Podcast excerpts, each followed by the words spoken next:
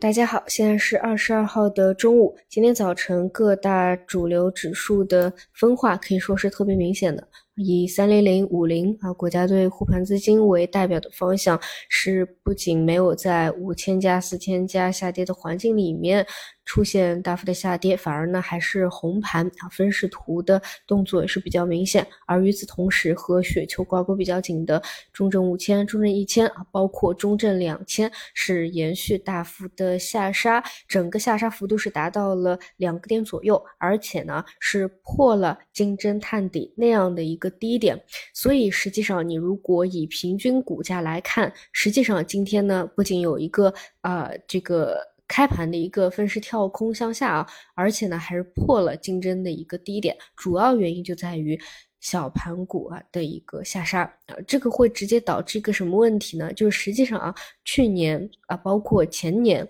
有一个问题呢是比较嗯就是其实也是比较明显的，就是一些微盘股啊。啊，就反而是没有业绩的，它反而是在集体市场大跌走弱的背景之下，它反而还是上涨的。整体小盘股较之大盘股的超额非常明显。所以事实上，如果说很多的人他扎堆在那些小盘股上啊，甚至它甚至可以在一个下跌的环境里面做到少亏啊，甚至是赚钱的这样一种情况。但是在这种五百。一千、两千微盘股大幅因为现在流动性的问题杀跌的一个情况下，你哪怕是想去抱团小盘股啊，会适得其反，反而是出现了大幅亏损的一个情况。实际上这一点呢，是我在去年十一月份嗯提到的，就是我当时看到的一个比较大的风险啊，就是。其实大盘已经从时间和空间上杀跌的比较充分了，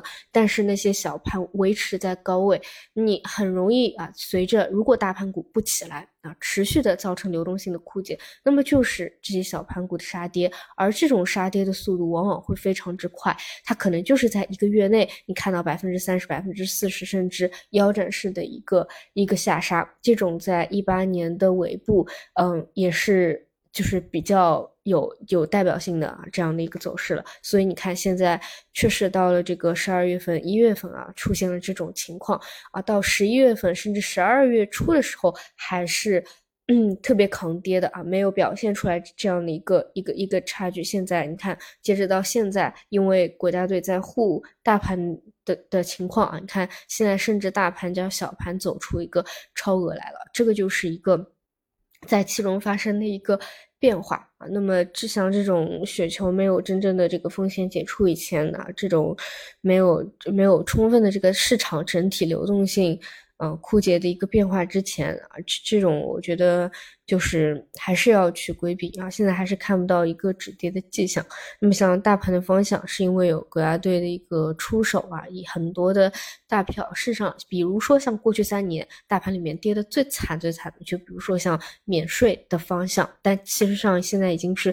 不创新低了，甚至前段时间还走出一个小的修复波段来啊，这种都是值得去啊注意的啊。另外还有一个非常呃值得关注的一个一个指标啊，就是叫做啊 A H 溢价指数啊，具体来说啊，可以去看一下这个恒生 A H 股溢价指数啊。就是因为主要其实是因为港股跌得太凶了啊！我之前那个十二月底的时候啊，当时拉了一波阳线，对吧？当时这个。这个市场还有还有好转的一个可能性，但后面没有突破成功啊，又去做了一个三重底。那么在做三重底的一个情况下，港股又是比 A 股其实是跌得更汹涌的，因为那里还没有一个护盘资金。那么这个恒生 A H 股溢价指数啊，现在到达的一个点位是一百五十六啊，大家可以去参考一下，在呃去呃二二年的十月底，大家应该记得啊，那个时候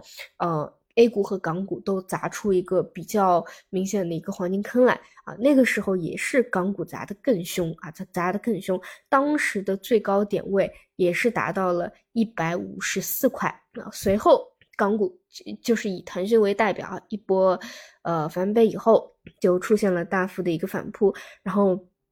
次月啊，这个指数是跌了百分之十左右啊，然后后面两个月。差不多又跌了个百分之百分之五吧，啊，基本上把一波这个呃它的这个反扑会比 A 股更加凶一些，因为它毕竟跌得多啊。那么现在这个溢价指数是破了二二年十月份的那个高点啊，又是往往上行去走了一走啊。毕竟直观的感受来说，也是这一波就是呃港股啊更加更加更加这个。这个做可能有这个做做空的原因啊，流动性的危危机的原因，就是嗯更加惨烈一些啊，这个也是值得注意的一个一个信号。除此以外呢，就是板块方向。那今天，嗯，虽然说护着这个五零三零零啊，有银行啊这种还是红盘的，基本上其他全军覆没啊，全军覆没。而像银行呢，说实话，就是真的是。嗯，很多其实板块啊，它不在一个超跌的方向啊，甚至很多个股啊被护盘护在高位了啊。那么最近值得注意的呢，就是像招行啊，招行之前是严重超跌啊，并没有被护盘到高位的，但最近呢已经是连续几连阳了啊，这个也是护盘资金做出来的这样一个动作啊。这个就是今天上午的一些点，那我们就收盘再见。